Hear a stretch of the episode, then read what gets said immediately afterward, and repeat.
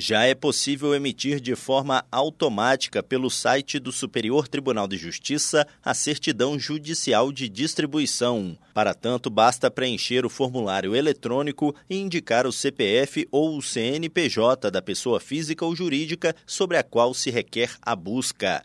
A certidão judicial de distribuição é o documento que atesta a existência ou não de processos em nome de determinada pessoa física ou jurídica no âmbito do STJ.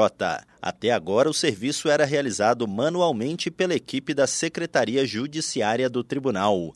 Entre janeiro e outubro deste ano, foram emitidas 49.750 decisões, uma média de aproximadamente 5 mil por mês.